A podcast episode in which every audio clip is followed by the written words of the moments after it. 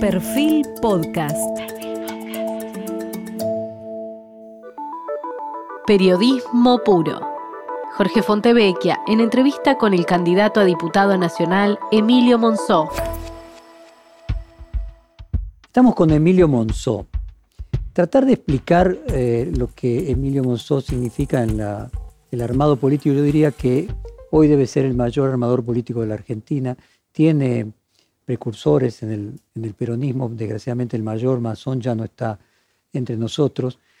Y Monzó tiene la particularidad de haber pasado tantos por cargos ejecutivos a nivel de intendente, a nivel de ministro eh, provincial, presidente de la Cámara de Diputados, pero esencialmente la persona que le construyó a Macri la ampliación del PRO y que luego, desde el gobierno, más trató de contribuir a que corrigiera el error que finalmente terminó llevándolo eh, por la imposibilidad de poder gobernar, de poder hacer acuerdos, inclusive por momentos hasta defendiéndose peyorativamente de la palabra la rosca, la que le citaban como, como un disvalor y que él convirtió en, eh, en, una marca. Hoy el objetivo de charla que tenemos eh, con Emilio Monzó es 2023, ¿no? Todo el mundo está con 2021.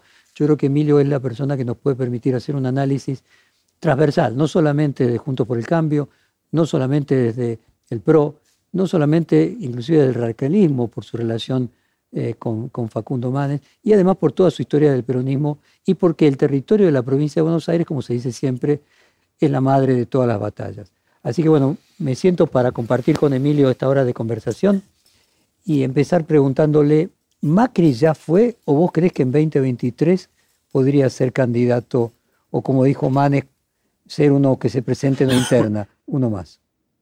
Eh, primero, eh, bueno, gracias por la, por la introducción, por las palabras.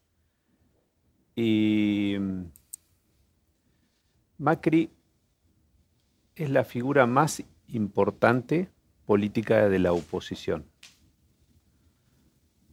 Primero porque fue, es el ex, ex presidente de la nación, a un tiempo muy temprano. Y también porque sigue siendo en este escenario y en esta arena política tan polarizada, la representación de uno de los extremos de esa polarización, de ese antagonismo. Esto implica que en el sistema electoral nuestro, teniendo en cuenta que uno tiene que atravesar unas internas para ser candidato en las elecciones generales, las figuras políticas que tienen una cohesión en su electorado como las de Mauricio Macri o Cristina Kirchner, si hacemos una comparación desde el otro lugar, son figuras políticas que en la interna son difíciles de superar. Aunque luego tengan 70% imagen negativa. Una cosa es para la general que podemos hacer un artilugio como hizo Cristina de poner una figura que vaya hacia el centro, pero internamente son bastante difíciles de superar. Es decir, que una interna Cristina no se la gana nadie. No se la ganó nadie del 2015 al 2019.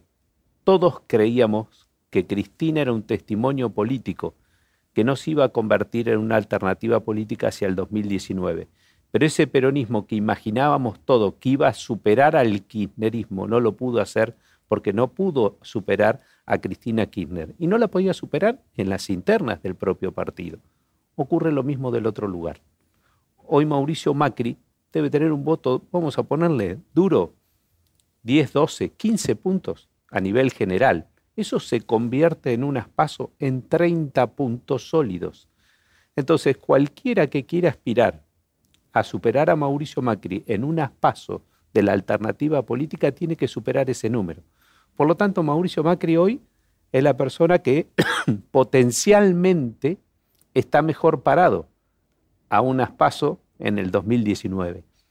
Distinto a una general, donde la solidez que tiene electoral es casi proporcional a la rigidez que tiene o al techo que tiene para una general. Hay que ver si la figura de Mauricio Macri puede atravesar o no ese techo que está bastante galvanizado por la memoria temprana de su gestión que terminó en el 2019. O sea que así planteado parece haber un dilema en ambas coaliciones. Sí. Porque la persona que sirve para ganar la interna no sirve para ganar la nacional. ¿No crees que esa relación dual que se da entre Cristina y Macri, que los unifica en eso, los dos tienen esta característica, puede indicar que la obsolescencia de uno signifique la obsolescencia del otro? Inmediatamente. Eh, es simbiótica la, relación. Eh, creo, sí, eh, en alguna parte puedo decir que es simbiótica, pero creo que, no es tan tajante esa afirmación.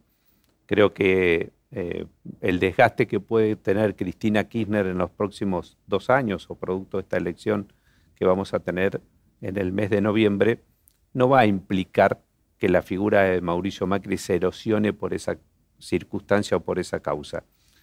Creo que sí, electoralmente va a tener menos elementos para... Te lo pongo de otra manera. Imagina esto, que el espanto a Cristina... Se le va al espejo. Es decir, es como que se le va al espejo. Va a tener menos herramientas electorales para llamar la atención. No, más que Macri inclusive, justo por el cambio, uno podría decir que de la misma manera, en el frente de todos, el espanto a Macri unió a personas que no se llevaban lo suficientemente bien dentro del panperonismo, y uno podría decir que el espanto a Cristina creó Juntos por el Cambio, que una eh, obsolescencia de la figura de Cristina, la pérdida del miedo a que ella sea una continuadora, puede producir en la alianza eh, hoy opositora una división. Sí, eh, eh, puede, puede ocurrir eso, puede, pero... El apetito de poder es más fuerte, cuando se ve que se puede ganar. Sí, sí, sí, yo creo que es, es más fuerte. O sea, aglutina más a, la, a Juntos que a Frente. yo creo que nos cohesionaba mucho más hacia el 2015. Por eso no quiero cerrar eh, y eh, con una conclusión equivocada. Hacia el 2015, el, cemento, nuestro era Cristina Kirchner. El condicionante de los actores que formaron Cambiemos en el 2015 era Cristina Kirchner. No es que fue fácil nuestro trabajo para lograr esa unidad, pero sí el condicionante de la sociedad ayudó mucho. Era diferente. Hoy creo que la sociedad nos pide ganarle al kirchnerismo, pero nos pide también una alternativa de gobierno superadora. Esa exigencia no estaba tan vigente en el 2015. Por eso no quiero llegar a una conclusión parecida. Entonces, hoy veo más horizontal la oposición. Nosotros era una figura excluyente la de Mauricio Macri en el 2015, cosa que no lo es ahora en el 2019, por el activo principal que tenía en ese momento, que era la popularidad, que hoy pasa a ser un activo importante para una candidatura de esa envergadura. Hoy hay varios referentes que tienen ese activo, empezando por su propio espacio. Horacio Rodríguez Larreta,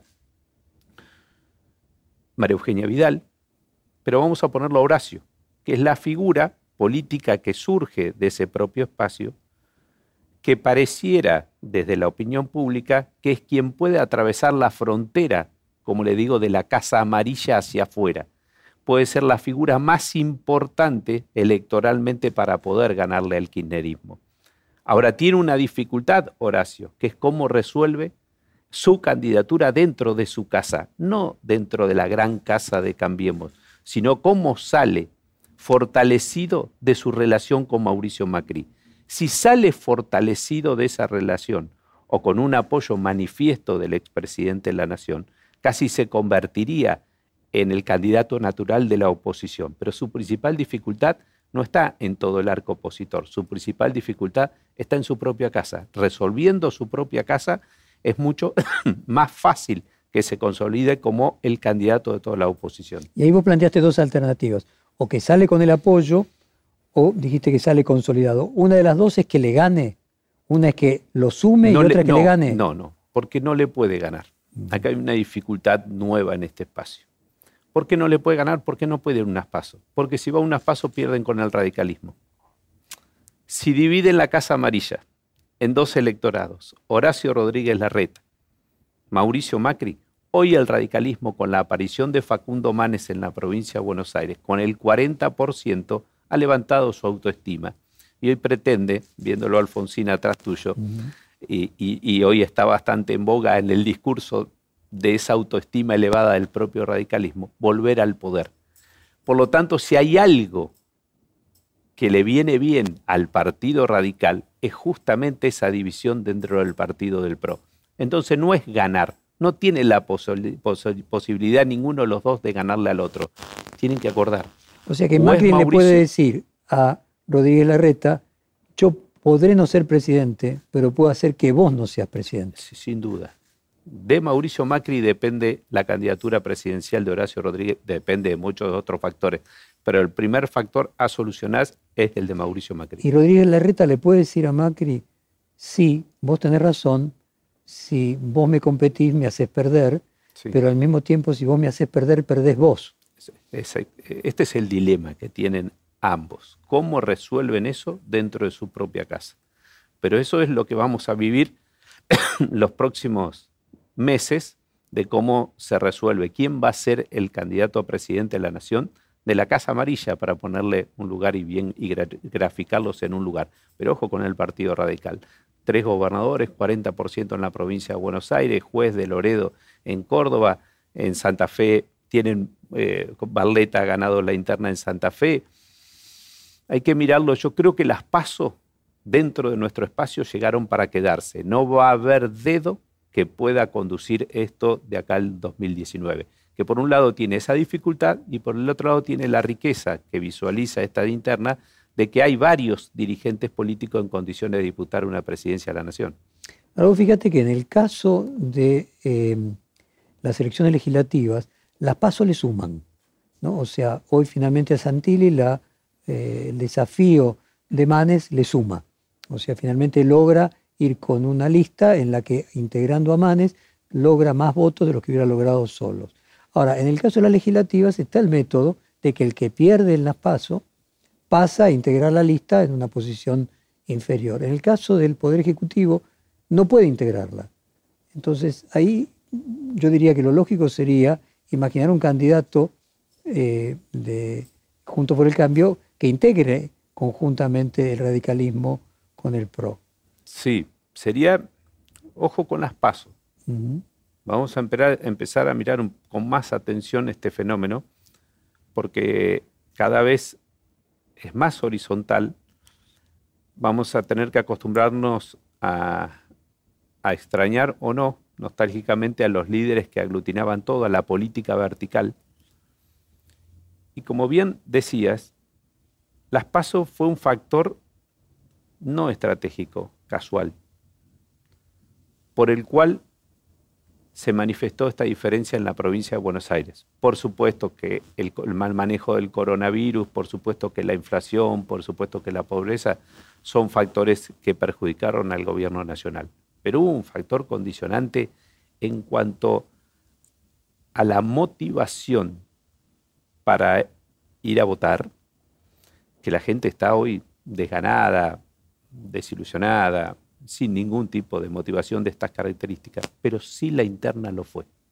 Y fue el factor fundamental de la diferencia que hubo en la provincia de Buenos Aires con el Frente de Todos. Y un factor, por ahí es contrafáctico, pero empírico, de lo que tendríamos que haber hecho en el 2019. Deja en, eh, deja en evidencia lo que no hicimos en el 2019. Vamos a las paso, no porque queríamos. De hecho, dirigentes políticos del PRO, cuando Facundo Manes se anima y tiene el coraje de decir juego, la reacción no fue bienvenido Facundo Manes. ¿Qué haces acá? Volvete a tu casa, fue, para no decir otras cosas que le dijeron en todas las redes. Sin embargo, tuvo el coraje de atravesar la agresión y ponerse como candidato. Pero los mismos que criticaron fueron los beneficiarios del resultado electoral producto de que Facundo Manes se anima a jugar. ¿Por qué? Porque Facundo Manes se chupó la tercera vía. Los votos de Randazo, que estaban en 10 puntos, en 10 puntos en las encuestas, automáticamente con la aparición de Facundo Manes se fueron a, Juntos. No, y podrías decir, el mismo te dice que en el conurbano los votos de él eran los votos de masa. y, es casi matemático, es, raro esto en, política, pero si, si pones la matemática son los votos de masa que fueron con el Frente para la Victoria y, ahora son los votos que pone Facundo Manes, ese mismo electorado lo pone acá adentro. Y fíjate vos lo que son las internas. Néstor Grindetti, Lanús, intendente, excepcional, muy buen intendente. Difícil, zona sur, tercera sección electoral. 2019, resiste el tsunami del Frente para la Victoria y triunfa Néstor Grindetti, el único. Martiñano Molina, otro excelente intendente de Quilmes que tendría que haberse quedado por la sociedad de Quilmes, lo llevó puesto al tsunami. Sin embargo, en esta, Grindetti tuvo una interna del Frente para la Victoria de tres listas y esa interna fue la motivación por la cual ese electorado hoy superó al de Grindetti en Lanús. Es decir, está claro y contundente que acá la excepción y la motivación, lo excepcional y lo motivacional fueron las pasos. Entonces las pasos tienen que llegar acá para quedarse. Las pasos es directamente proporcional al éxito, pero lo que hace es la posibilidad de ampliar un espacio que no lo pudimos hacer en el 2019. Ahora, siguiendo con esa lógica, que uno podría decir, bueno, fíjate, los dos, a las dos coaliciones le pasó lo mismo, subestimaron las pasos y luego acercaron la diferencia, se redujeron la diferencia eh, en las elecciones post-paso. Y en líneas generales lo que se ve es que la competencia interna dentro de una coalición potencia las posibilidades de esa coalición en la PASO. Obviamente no en la general, porque en la general ya no están las internas. Ahora, así planteado, ¿qué tendría que hacer Juntos por el Cambio en agosto de 2023? ¿Hacer unas pasos radicalismo pro o al mismo tiempo también dentro del pro y también dentro del radicalismo? Y déjame poner hipótesis. Eh, no solamente eh, eh, Manes, Gerardo Morales, por ejemplo, y que haya dos por el radicalismo. si se pusieran de acuerdo que haya dos por el radicalismo y dos por el pro, ahí no estaría la división. Sí, eso sería, no sería malo, sería ideal, pero no posible. Porque la inteligencia de ambos espacios indicaría que uno de ellos pueda logre antes de ir a la contienda electoral una unidad, porque sería lógico que esa unidad lo lleva al triunfo. Pero Sería como el dilema del prisionero, que los dos días si nos ponemos de acuerdo le ganamos al otro que no, que no se pone de acuerdo. Y el otro diga lo mismo, si no nos ponemos, y finalmente pierdan los cuatro. Es así. E, este es el dilema que vamos a tener en la próxima elección. Eh, lo más sano, que la gente, a mí en la calle me dice, no se pelee, no hagan interna, la gente eh, eh, quiere rápidamente que le ganes al quinerismo en forma práctica. Pero hay que decirle a la gente que esto enriquece mucho el espacio que ya no hay dedo, que el dedo es el de la gente y no el de la dirigencia. Esto va a enriquecer mucho. Yo quiero que, esté Facundo, quiero que esté Horacio, me gustaría que, esté María Eugenia, que esté Martín Lustó, que esté Rogelio Frigerio, que esa sea la línea nuestra para presentar en el 2023. Los lugares me gustaría que se resuelvan en un espacio. Eh, por supuesto, Gerardo Pero Morales. En ese espacio, eh, donde por cada componente de junto por el Cambio haya solo un candidato. No, sería lo ideal todos, pero sé que va a haber un candidato, porque ahí vamos al dilema de prisionero nuevamente. No va los que administran la Casa Amarilla, no se van a dar el lujo de ir divididos. La verdad que eso... Hipótesis, ¿podría haber un acuerdo entre partidos? Vamos los dos divididos, porque con esto vamos a sacar más. Si, puede, si van todos divididos, les gana Macri. Otro, te agrego otro dilema del prisionero. Si van todos divididos, les gana Mauricio. Entonces ahí, el todos de los que no son Mauricio pueden hacer un acuerdo para ganarle al propio Macri. Es muy difícil de resolver, eh, no está juntos tan fácil de acá al 2023 para resolver esta situación y este dilema. Pero es lo que viene y es muy rico, es muy rico para nuestro espacio. Pero debemos partir de la figura de Mauricio Macri para poder hacer un análisis. Pues yo veo muchos análisis exitistas después de la elección que no tienen en cuenta la figura de Mauricio, como que la quieren obviar. La figura de Mauricio es la figura más importante, mal que le pese a muchos. Y decime, en ese planteo, un modelo como el alemán, en el cual las coaliciones de gobierno se dividieron, ¿Sí?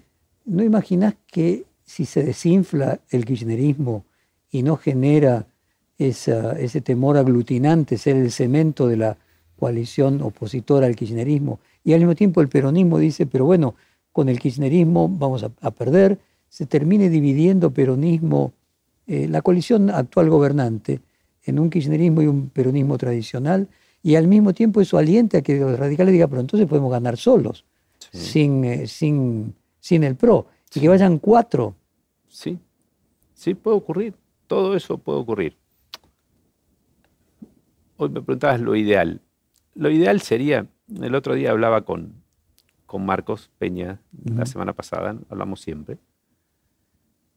Y Pero digo, contradiciendo lo que todos decían que vos tenías una mala relación con, con Marcos y pasados los años, finalmente te ves con él semanalmente, cada 15 días. o cada 15 días. Y, y nunca dejamos de hablarnos nosotros. Sí, no pensamos, disti- pensamos distinto durante el trayecto del gobierno, pero considero que además de su formación, eh, de su preparación, lo que más respeto es su honestidad intelectual. Puedo o no estar de acuerdo, pero Marcos Peña es honesto intelectualmente y enriquece mucho la conversación con Marcos. Y me comentaba que, porque voy a lo ideal, él hacía parangón con, con el que escala la montaña, y es muy bueno para, para escucharlo.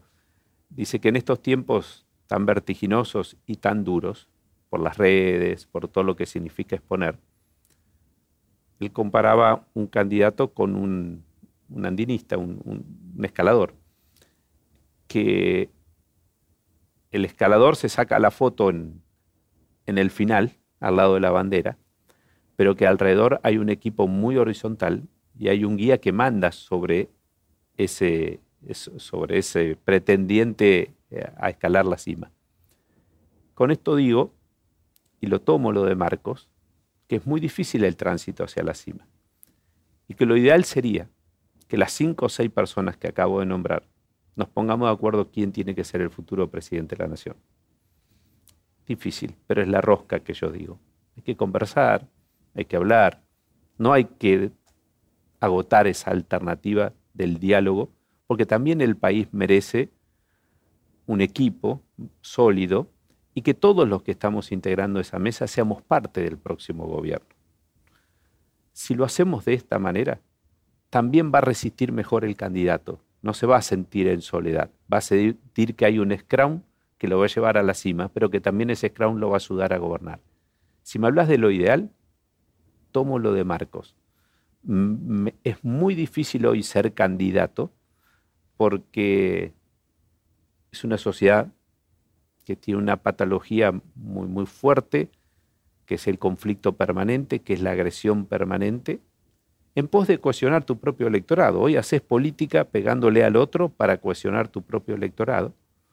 Y en, ese, en eso veo una arena muy complicada y como ideal veo si hacemos un scrum. Elijamos uno de estos actores. Ahora vos te estás refiriendo dentro de cada coalición, Entre todos. Primero inclusive todos. las dos coaliciones. Todos. Primero, entre todos. Lo que tenemos que lograr es una mesa entre todos. Eso sería lo ideal. Lo veo lejos hoy. Pero se puede comenzar a, a hablar eh, en este sentido y hacer un scrum político porque le va a venir bien a nuestro espacio, pero le va a bien- venir muy bien a Argentina. Si a ver, déjame, déjame ponerlo, político. cuando yo te ponía el Sí, ejemplo de Alemania, sí. claramente Yo lo- te tomé ese ejemplo de las coaliciones. digo, Exactamente. si la podemos lograr antes. ¿no? El problema que uno ve en el bicolicionismo, como sucede en el bipartidismo, es que si ambas partes tienen la capacidad de veto sobre la otra, vos ganás con el 51%, pero después no gobernás. Sí, es binario. Entonces, la pregunta es si el hecho de que haya dos coaliciones, o en la época había dos partidos, o lo que pasó hoy en Estados Unidos con dos partidos, que un senador va a decidir todo el plan de Biden, un senador de la oposición hace la diferencia para que todo el plan del presidente se pueda implementar o no, que es más fácil poner de acuerdo a tres de cuatro que a dos de dos. Es decir, que si hubiera cuatro actores, pro radicalismo, peronismo, kirchnerismo, sería más fácil que tres se pusieran de acuerdo y se lograra esos dos tercios que los cuatro. Vos sabés que ya lo tuvimos. nos faltó una vuelta más. Los tres estábamos en el 2015. A nosotros, el sector del medio, yo le digo el medio por el o sea, concretamente Massa. Massa y el peronismo y el diputado peronista que respondía a un gobernador. No fue solo Sergio, el bloque de Sergio estaba, pero además se armó un bloque de 40 diputados nacionales que respondían a los gobernadores que tuvieron todo el apoyo Mauricio Macri con esos gobernadores. Digo, estaba ese peronismo, hoy que es medio apátrida y está dando vuelta, pero da vuelta y se corre de un lado para el otro, ese peronismo hay que incorporarlo. Es decir, el kirchnerismo quizás extreme posiciones, por eso decíamos, y, se convierta en algo testimonial. Pero hay una tercera pata que hay que incorporarla. De hecho, el, el electorado lo incorpora Manes. Manes trasciende al radicalismo y copta el electorado que nosotros estamos haciendo referencia del peronismo en otro lugar, el del propio electorado de Sergio Massa. Está esa posibilidad. Si vos me decís qué me gustaría hacer estos próximos dos años, trabajar sobre la tercera vía, que la tercera vía ingrese a ese pacto, a ese acuerdo político, que no se quede como algo testimonial en el medio, ni se vaya para el quinerismo, que creo que ahí ya no vuelve, pero que esa tercer vía compita hoy dentro del espacio de Juntos. Esto sería ideal, porque eso va a ser, va a formar una coalición mucho más sólida en el gobierno en el 2023, que es lo que tendríamos que haber formado el 25, pero en este proceso electoral lo podemos hacer. Voy a trabajar para eso. Que es lo que tendría que haberse hecho en el 2015. En el 2015. ¿Y por qué no se hizo? ¿Por qué comenzó y quedó, pues digo, de ahí está la enseñanza también para sacar conclusiones para el 23. Sí, todos tuvimos nuestras responsabilidades. Y yo hoy te digo, la mía fue que actué demasiado enojado. Y a lo mejor es producto de la tensión, no, a ver, es el hombre y su circunstancia, ¿no? Como decía Ortega. En ese contexto a lo mejor yo vuelvo y hago lo mismo. En este, con perspectiva y mirándolo a la distancia, me arrepiento de haberme enojado. Porque de haber puesto otra empatía, que la puse, que, mi, mi activo justamente es la tolerancia, es la empatía, entender al otro, no, no lo hice con el mismo esfuerzo cuando fui presidente de la Cámara de Diputados. El enojo de no ver o de no coincidir las decisiones del gobierno con lo que era mi, con lo que visualizaba, me llevó a enojarme. Y ahí cometí un grave error. Porque tendría que haber trabajado sin enojo el desvío hacia ese lugar. Porque enojándome lo único que hacía era una reacción de enojo también recíproca del otro lado. Esa fue mi gran equivocación. Yo no me tendría que haber enojado. Tendría que haber actuado con mayor temple, mayor serenidad y haber convencido, o no, pero con otras herramientas, al gobierno nacional. También ocurrieron otras circunstancias ajenas y que me trascendieron y, que quizás el gobierno apostó a ese cambio cultural tan pregonado y, y pensó que lo podía hacer solo. solo tomo algo muy bueno tuyo y que en ese momento me dijiste y no lo interpreté. Y ahora lo hago, te lo robo, me lo hago muy mío y lo elaboro. Vos me dijiste, quizás, tomándolo a Jaime Durán Barba, al propio Mauricio y, y los actores que lo rodeaban, tiene una concepción unitaria del poder. No lo tomé en ese momento que me lo decías porque no lo entendía. ¿Qué me querías decir? Y hoy casi lo pongo como una de las causas principales. Porque el gobernante de la ciudad de Buenos Aires es un intendente municipal, para que se entiendan gráficamente. No hay intermediación política entre el intendente municipal de la ciudad de Buenos Aires y la sociedad. Por lo tanto, la intermediación es subestimada, porque casi es un empleado, el comunero de no sé qué comuna de la ciudad de Buenos Aires.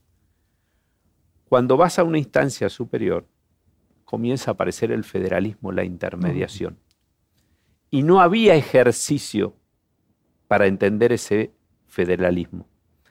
Y creo fue una causante muy importante porque ninguno tenía ejercicio de los que ejercían el poder.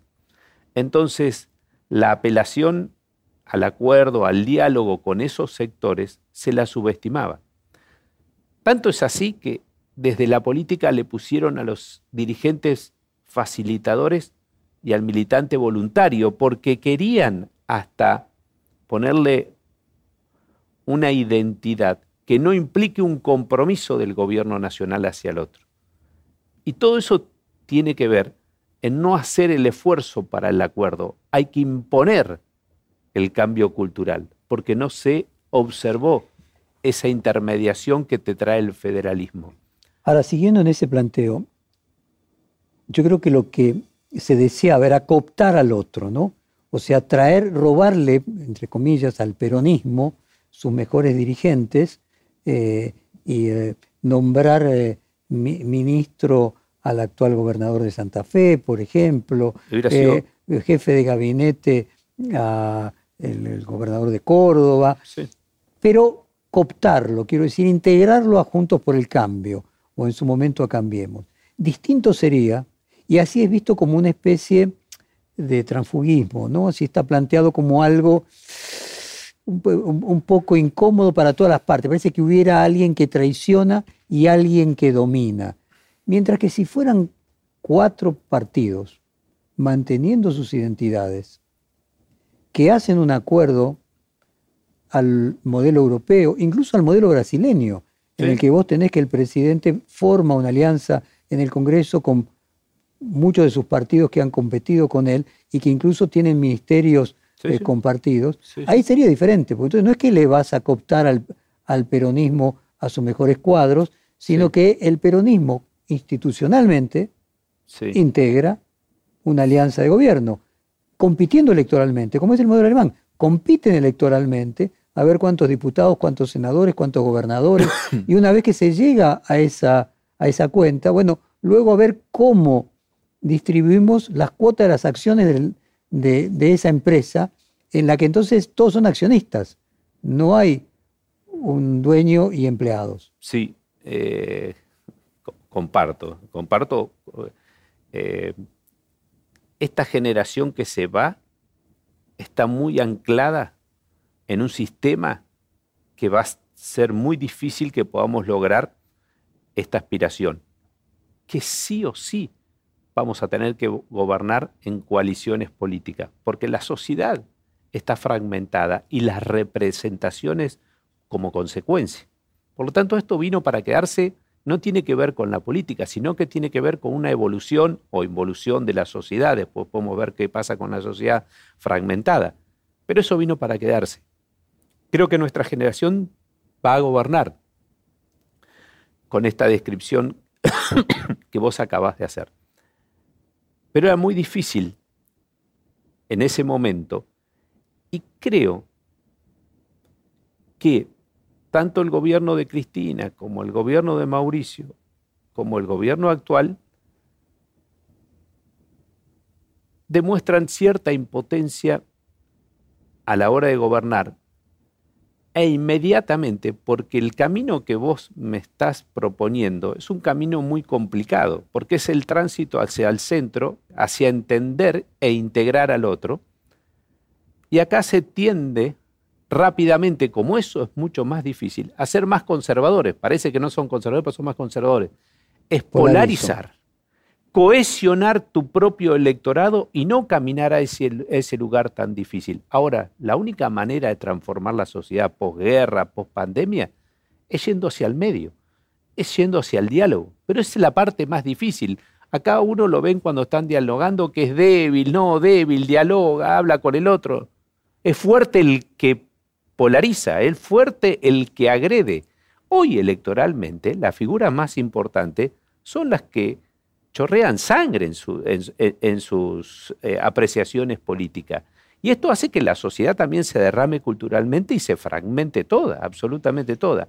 Ahora, el camino es hacia el otro lugar. Mire, vos que conocés al peronismo, tenés más años de peronismo que de Cambiemos.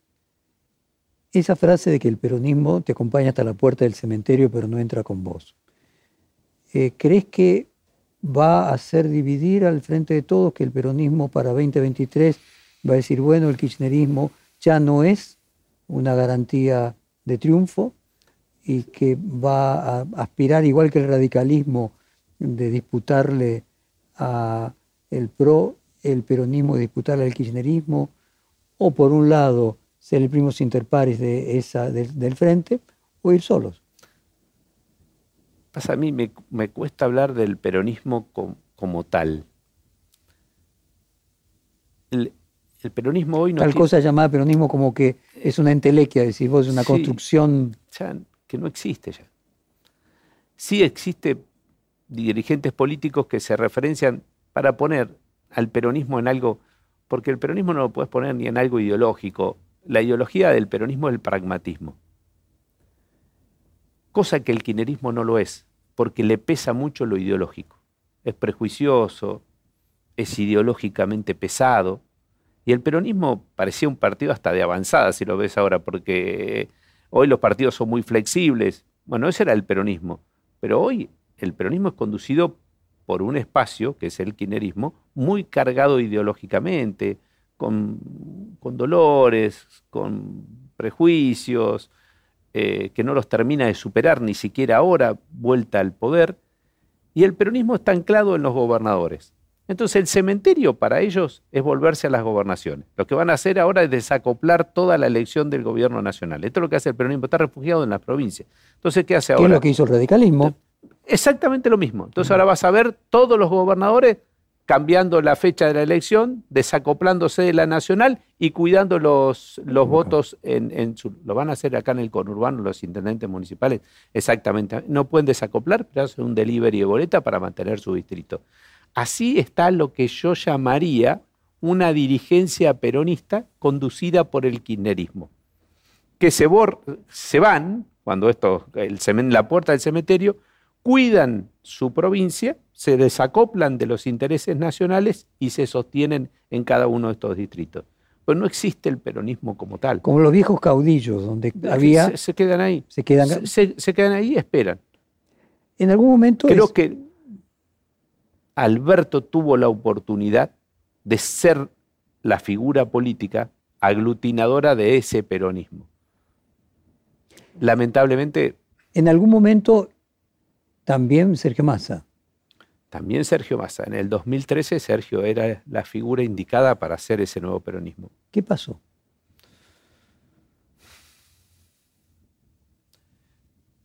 Eh, ¿Qué pasó?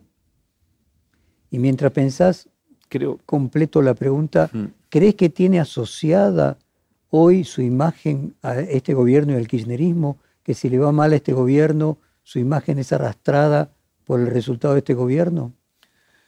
La verdad eh, es, una lástima. Sergio es una persona muy preparada, conoce muy bien el Estado. Quizás le faltó temple en el 2013, se puso la banda presidencial antes de haber llegado, fue a buscar el viejo peronismo en vez de ir a buscar la transversabilidad. Néstor Kirchner fue a buscar la transversabilidad. la gente se olvida, pero del 2003 al 2007, llegando al 2007, fue a buscar al radicalismo. Y antes de eso, Caña. No, no. Antes de eso, es, genial el proceso, porque ahora uno los escucha hablar y salen para el otro lado, pero no me olvido que en los cierres del 2007 prohibían la marcha peronista prohibían los símbolos peronistas, porque acá venía un espacio nuevo transversal junto con el radicalismo. Después, bueno, esto fue a parar todo a la nada en el 2008, 2009, conflicto 125, se rompe todo, extremamos posiciones hasta la fecha. Sergio en el 2013 viene a representar también esa transversabilidad. De hecho, el radicalismo lo tenía como una alternativa a Sergio Massa en ese momento. Y la Gualeguaychú a posteriori, vos tenés, Morales tiene vice, de Sergio, eh, Mendoza tenía vice de Sergio. Exacto, pero Sergio se inclina hacia un peronismo que a nosotros nos refracta positivamente el radicalismo hacia Mauricio Macri. Mauricio no tenía el radicalismo, tenía la posibilidad Sergio de hacerlo. Y falló en su estrategia política, si no, invariablemente era el presidente de la nación en el 2015. Invariable, no había manera de ganarle. Fueron los errores de él, después los errores del gobierno nacional y las virtudes que, eh, que tuvimos nosotros que nos llevó a la presidencia. Pero Sergio tenía la, eh, podría haber sido ese peronista que vos estás diciendo. Eh, cuento siempre un aviso de una publicación de historia que decía que para entender el futuro había que leer historia, ¿no?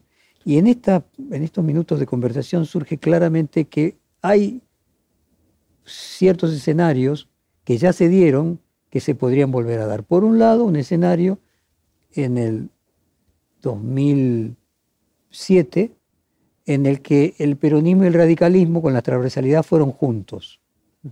Y otra vez un escenario en el que el peronismo con el radicalismo, con el PRO, fueron juntos, aunque sea legislativamente, los, el primer año del 2015. Cuando uno mira Alemania y mira los dos grandes partidos alemanes, normalmente uno construye gobierno sumando a los otros más chicos, ¿no? o la democracia cristiana o la socialdemocracia. El último periodo de Angela Merkel, en lugar de ser construido por uno de los dos grandes con varios chicos, se pusieron de acuerdo los dos grandes. Imagina la posibilidad de que en este sistema de cuatro finalmente sea el radicalismo, el peronismo y una parte más de palomas del PRO terminen construyendo una nueva alianza. La vieja normalidad, ahora que está de moda la nueva normalidad, pongámosle la vieja normalidad. Y queden a los costados extremos los libertarios y los halcones del PRO y del otro del kirchnerismo. Te diría que sería ideal. Y vamos a poner un nombre y apellido, que es difícil poner nombre y apellido. Florencio Randazzo, Juan Manuel Urtubey, son personas, no importa los resultados electorales, que tendrían que estar ajenos al próximo gobierno. Yo drásticamente te digo que no. Son personas que tienen experiencia. El otro día decía, los que escalaron en la Concagua, me decía, Marcos, si ya tuvieron la experiencia, ¿cómo no los vamos a aprovechar? Ahora, usted está hablando ahí de personas que hoy no tienen territorio. No tienen territorio. Mi pregunta es qué pasa con eh, Schiaretti, qué pasa con cada uno, con el gobernador de San Juan, con el gobernador de Santa Fe. Con el gobernador de Santa Fe, cuando comenzamos con Mauricio Macri, yo le hice la propuesta. Me acuerdo perfectamente, vos querías a Perotti. Eh, quería a Perotti de ministro de Producción en ese momento. Pero ahora, Perotti en ese momento no tenía territorio. Eh, ahora es gobernador. Ahora, ahora, es gobernador. Ahora es uno de los caudillos federales. Sí, pero digo... Uñac. Eh, bienvenido Uñac Perotti y bienvenido... Schiaretti. Pero digo, bienvenido Uñac, bienvenido Perotti. Y si no es Perotti o Schiaretti, seguramente tienen grandes funcionarios como para algún lugar en algún organismo, pero tenés que involucrarlo. Dije estos dos sin territorio, estas dos figuras políticas, porque es mucho más fácil, porque no tienen una responsabilidad actual.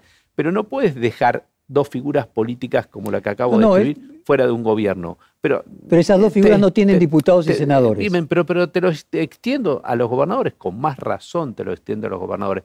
Pero de hecho esto se hizo del 2015 al 2019 esto estaba de hecho. Lo que faltó es incorporarlos al gobierno. Institucionalizarlo. Institucionalizarlo. Pero de hecho fueron partes del gobierno, gobernaron con nosotros en la Cámara de Diputados, en el Senado de la Nación, con Mauricio Macri. Los, los pactos fiscales los hizo sin ningún problema con los gobernadores. Estaba todo dado. Faltó la incorporación, faltó involucrarlos institucionalmente. Ahí hubiéramos hecho la coalición alemana, al estilo alemán, y seguramente hubiéramos estado hoy en el gobierno si lo hubiéramos hecho contrafáctico. Pero digo, seguramente. Pero vos fíjate esto, y vuelvo al ejemplo de los cuatro partidos. O sea, en Alemania es posible, en Brasil es posible, porque cada uno mantiene su partido. No es que hacen una coalición. La pregunta es si estas coaliciones que conocemos, Juntos por el Cambio, en su momento cambiemos, y ahora el Frente de Todos, son coaliciones estables y permanentes, o finalmente son, algo, son sellos coyunturales como fue el Frente para la Victoria, y que en 2023 nos podemos encontrar con que no está ni el Frente de Todos ni Juntos por el Cambio, y que hay unas nuevas coaliciones. Juntos por el Cambio lo veo mucho más sólido. De hecho, es una coalición alemana, porque también tiene gobernadores del Partido Radical, también tiene el partido de Lilita Carrió sin perder la, pertenencia al partido de la doctora Carrió, y también está el PRO y otros partidos. Yo creo que estamos muy cerca de que esto ocurra, pero muy cerca de que esto ocurra. Falta esa pata peronista involucrarla en, este espacio. Ahí tengo un disenso y es, yo creo que si uno se plantea la pata peronista y lo plantea dentro de Juntos por el Cambio, no, no, es, no es un tratamiento entre iguales, o sea, es que coopta a una parte del peronismo.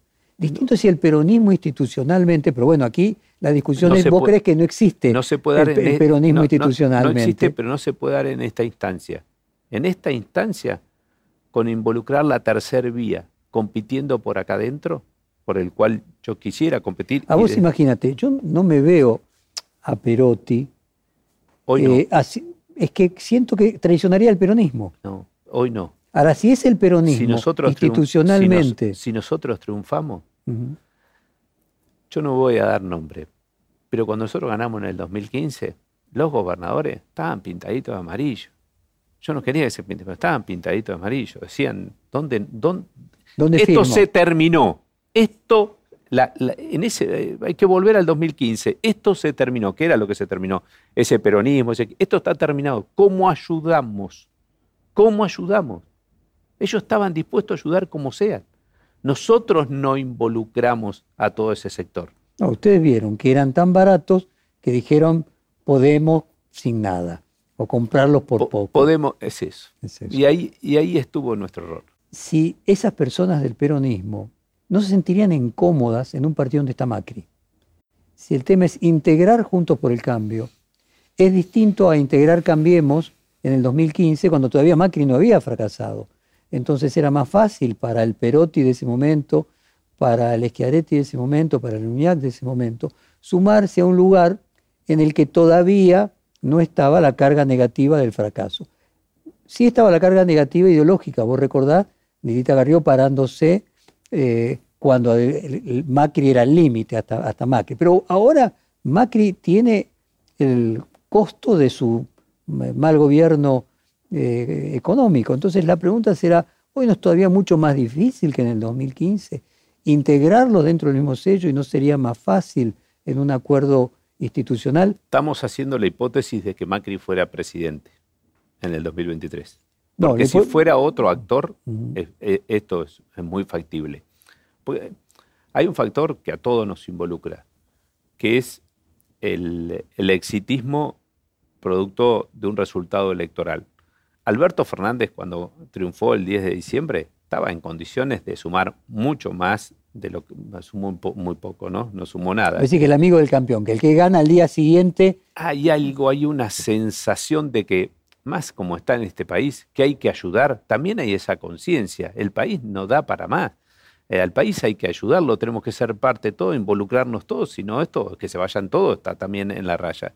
Creo que después de un triunfo, si hoy digo puede Perotti o puede, te van a decir inmediatamente la reacción de cualquiera que está escuchando, no, el límite es Macri. Es una contestación muy fácil, lógica y te sacás la responsabilidad. Pero si Macri gana, tiene nuevamente la oportunidad, como cualquier otro, de hacer un si gobierno. el muy mismo. Macri, El inclusive el mismo Macri. No, si, si- si no es Macri, ese va a ser el gobierno. Hoy te lo firmo acá, me asegu- te aseguro acá que van a ser parte del gobierno, si es la reta, si es Manes, si es el radicalismo, van a ser estos actores parte del gobierno. No tengan ninguna duda que vamos rumbo a esa coalición. Y si es Macri, pongo el extremo más difícil, yo no tengo duda que también esto va a ocurrir. Inclusive. Inclusive Mauricio Macri. Para ¿Qué, bien, ¿Qué chance le das a que Macri pueda finalmente competir en la interna en 2023 y que pueda ganar?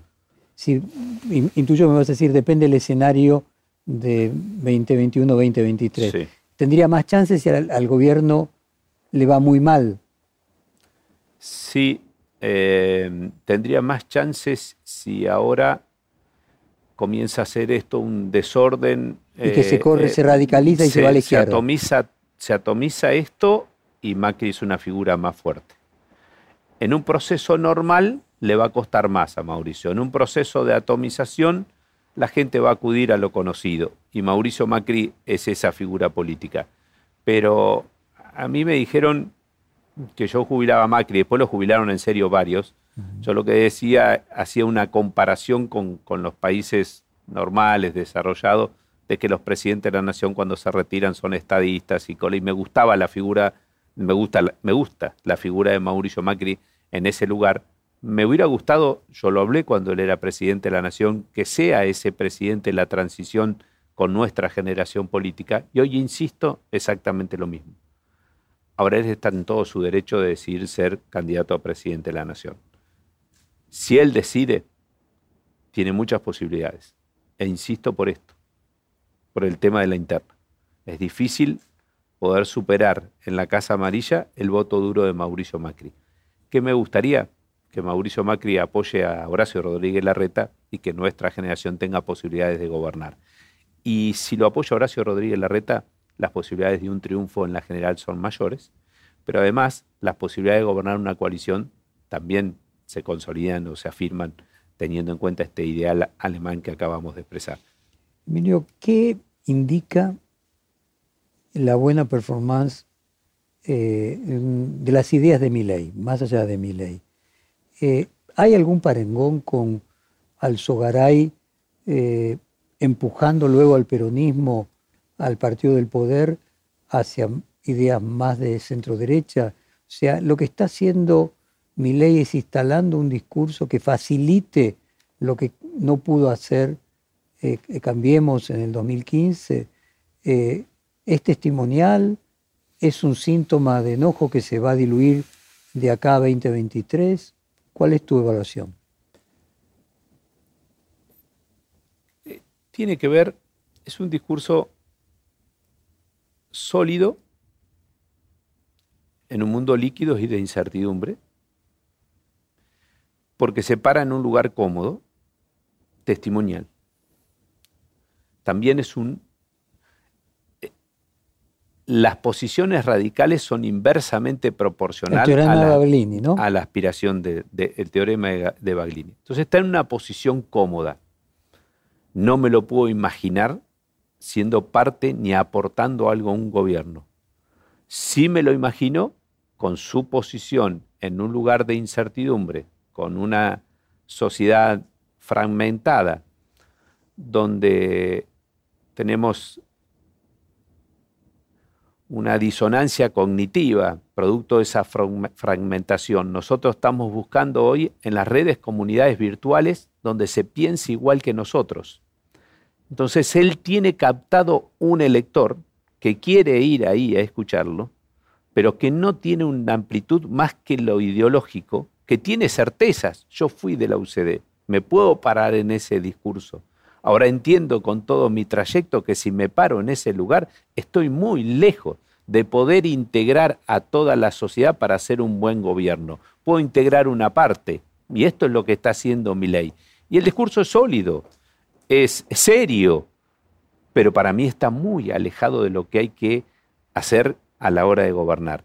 Hay que integrar a todos. El tema de la integración es muy difícil. Hablar de la reforma laboral hoy en Argentina. Sí, hay que hacer una reforma laboral, pero también hay que hacer una reforma laboral que dé garantías, que contenga, que no dé tantas incertidumbres. Hoy la sociedad tiene mucha incertidumbre. Hay que hacer la reforma, pero tiene que ser inclusiva, tiene que ser una reforma laboral para que terminemos con la informalidad y tiene que haber la suficiente flexibilidad para que se incorpore lo informal dentro de lo formal, pero también para que la gente pueda, porque acá estamos perdiendo el sentido, el, el, Animal Fabers, el de, el de Anna Arendt, que, el trabajo le daba dignidad, le daba sentido, y le da dignidad y sentido. No podemos hablar de la precarización laboral y agregar más incertidumbre a la sociedad, porque el problema de la sociedad hoy es la soledad, es la incertidumbre, es un desierto de referencias, no tenemos referencias. Entonces, no es irnos al extremo, porque desde el extremo estamos excluyendo mucha gente. Sí incluye una parte muy sólida, pero se excluye una gran, a otra gran parte que se deja fuera. Es muy difícil lo que viene como para defenderlo con recetas muy simples. Hoy son recetas muy simples. Para mí es muy diferente a lo que se vivió en, hablando de tus muros que vi abajo, en antes que la caída del, caída la caída del muro. Era mucho más fácil tener esas posiciones, pero el muro ya está abajo. Em, Emilio, provincia de Buenos Aires, mm. eh, ¿le ves eh, alguna posibilidad de consolidarse, cristalizarse, resistir eh, al kirchnerismo en el conurbano, en la provincia de Buenos Aires? o crees que el fracaso en lo nacional lo extingue definitivamente? Lo, va a extinguir, no sé si definitivamente, pero... Pero extinguir en el sentido de reducir a una posición mínima y testimonial.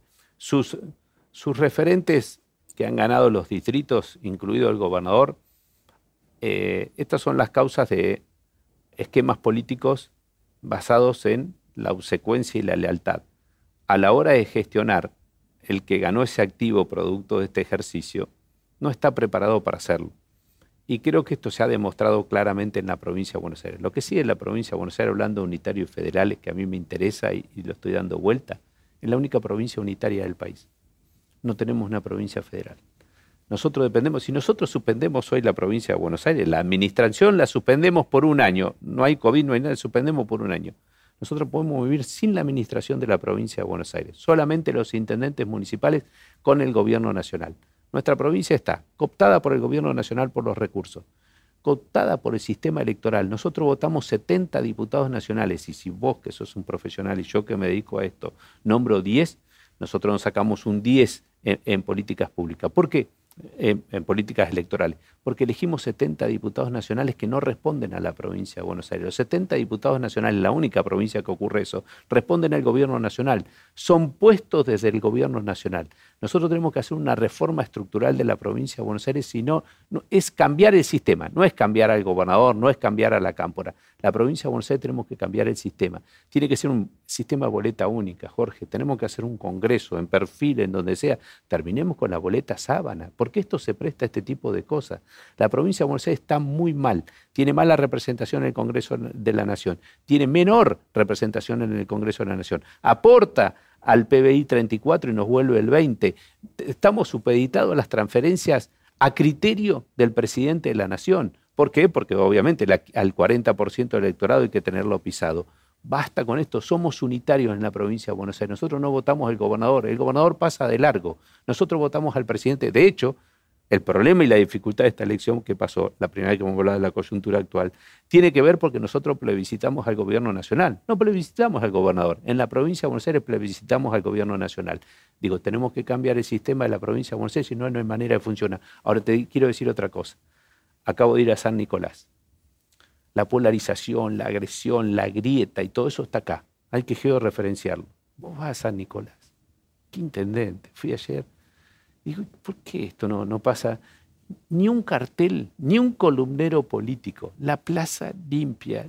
San Nicolás en estos últimos 10 años. No, entonces, cuando hay gente seria, cuando hay gente que administra, dale los, recursos a los intendentes municipales. Hay unos intendentes de la Ruta 6 para afuera que son un lujo para la Argentina. El problema es que están debajo de nosotros, pero ellos son un lujo. El problema somos nosotros, pero ellos son un lujo. Vos tenés que ir a ver lo que está pasando en la provincia. Los intendentes municipales son muy bueno la mayoría, y los encuestás, y los encuestás, estoy hablando de todos, ¿eh? incluyo a todos, todos están muy bien. La boleta sábana se tiene que comer el tsunami que va para un lado y para el otro, pero los intendentes municipales en la provincia de Buenos Aires han mejorado mucho la calidad de los intendentes, son muy buenos.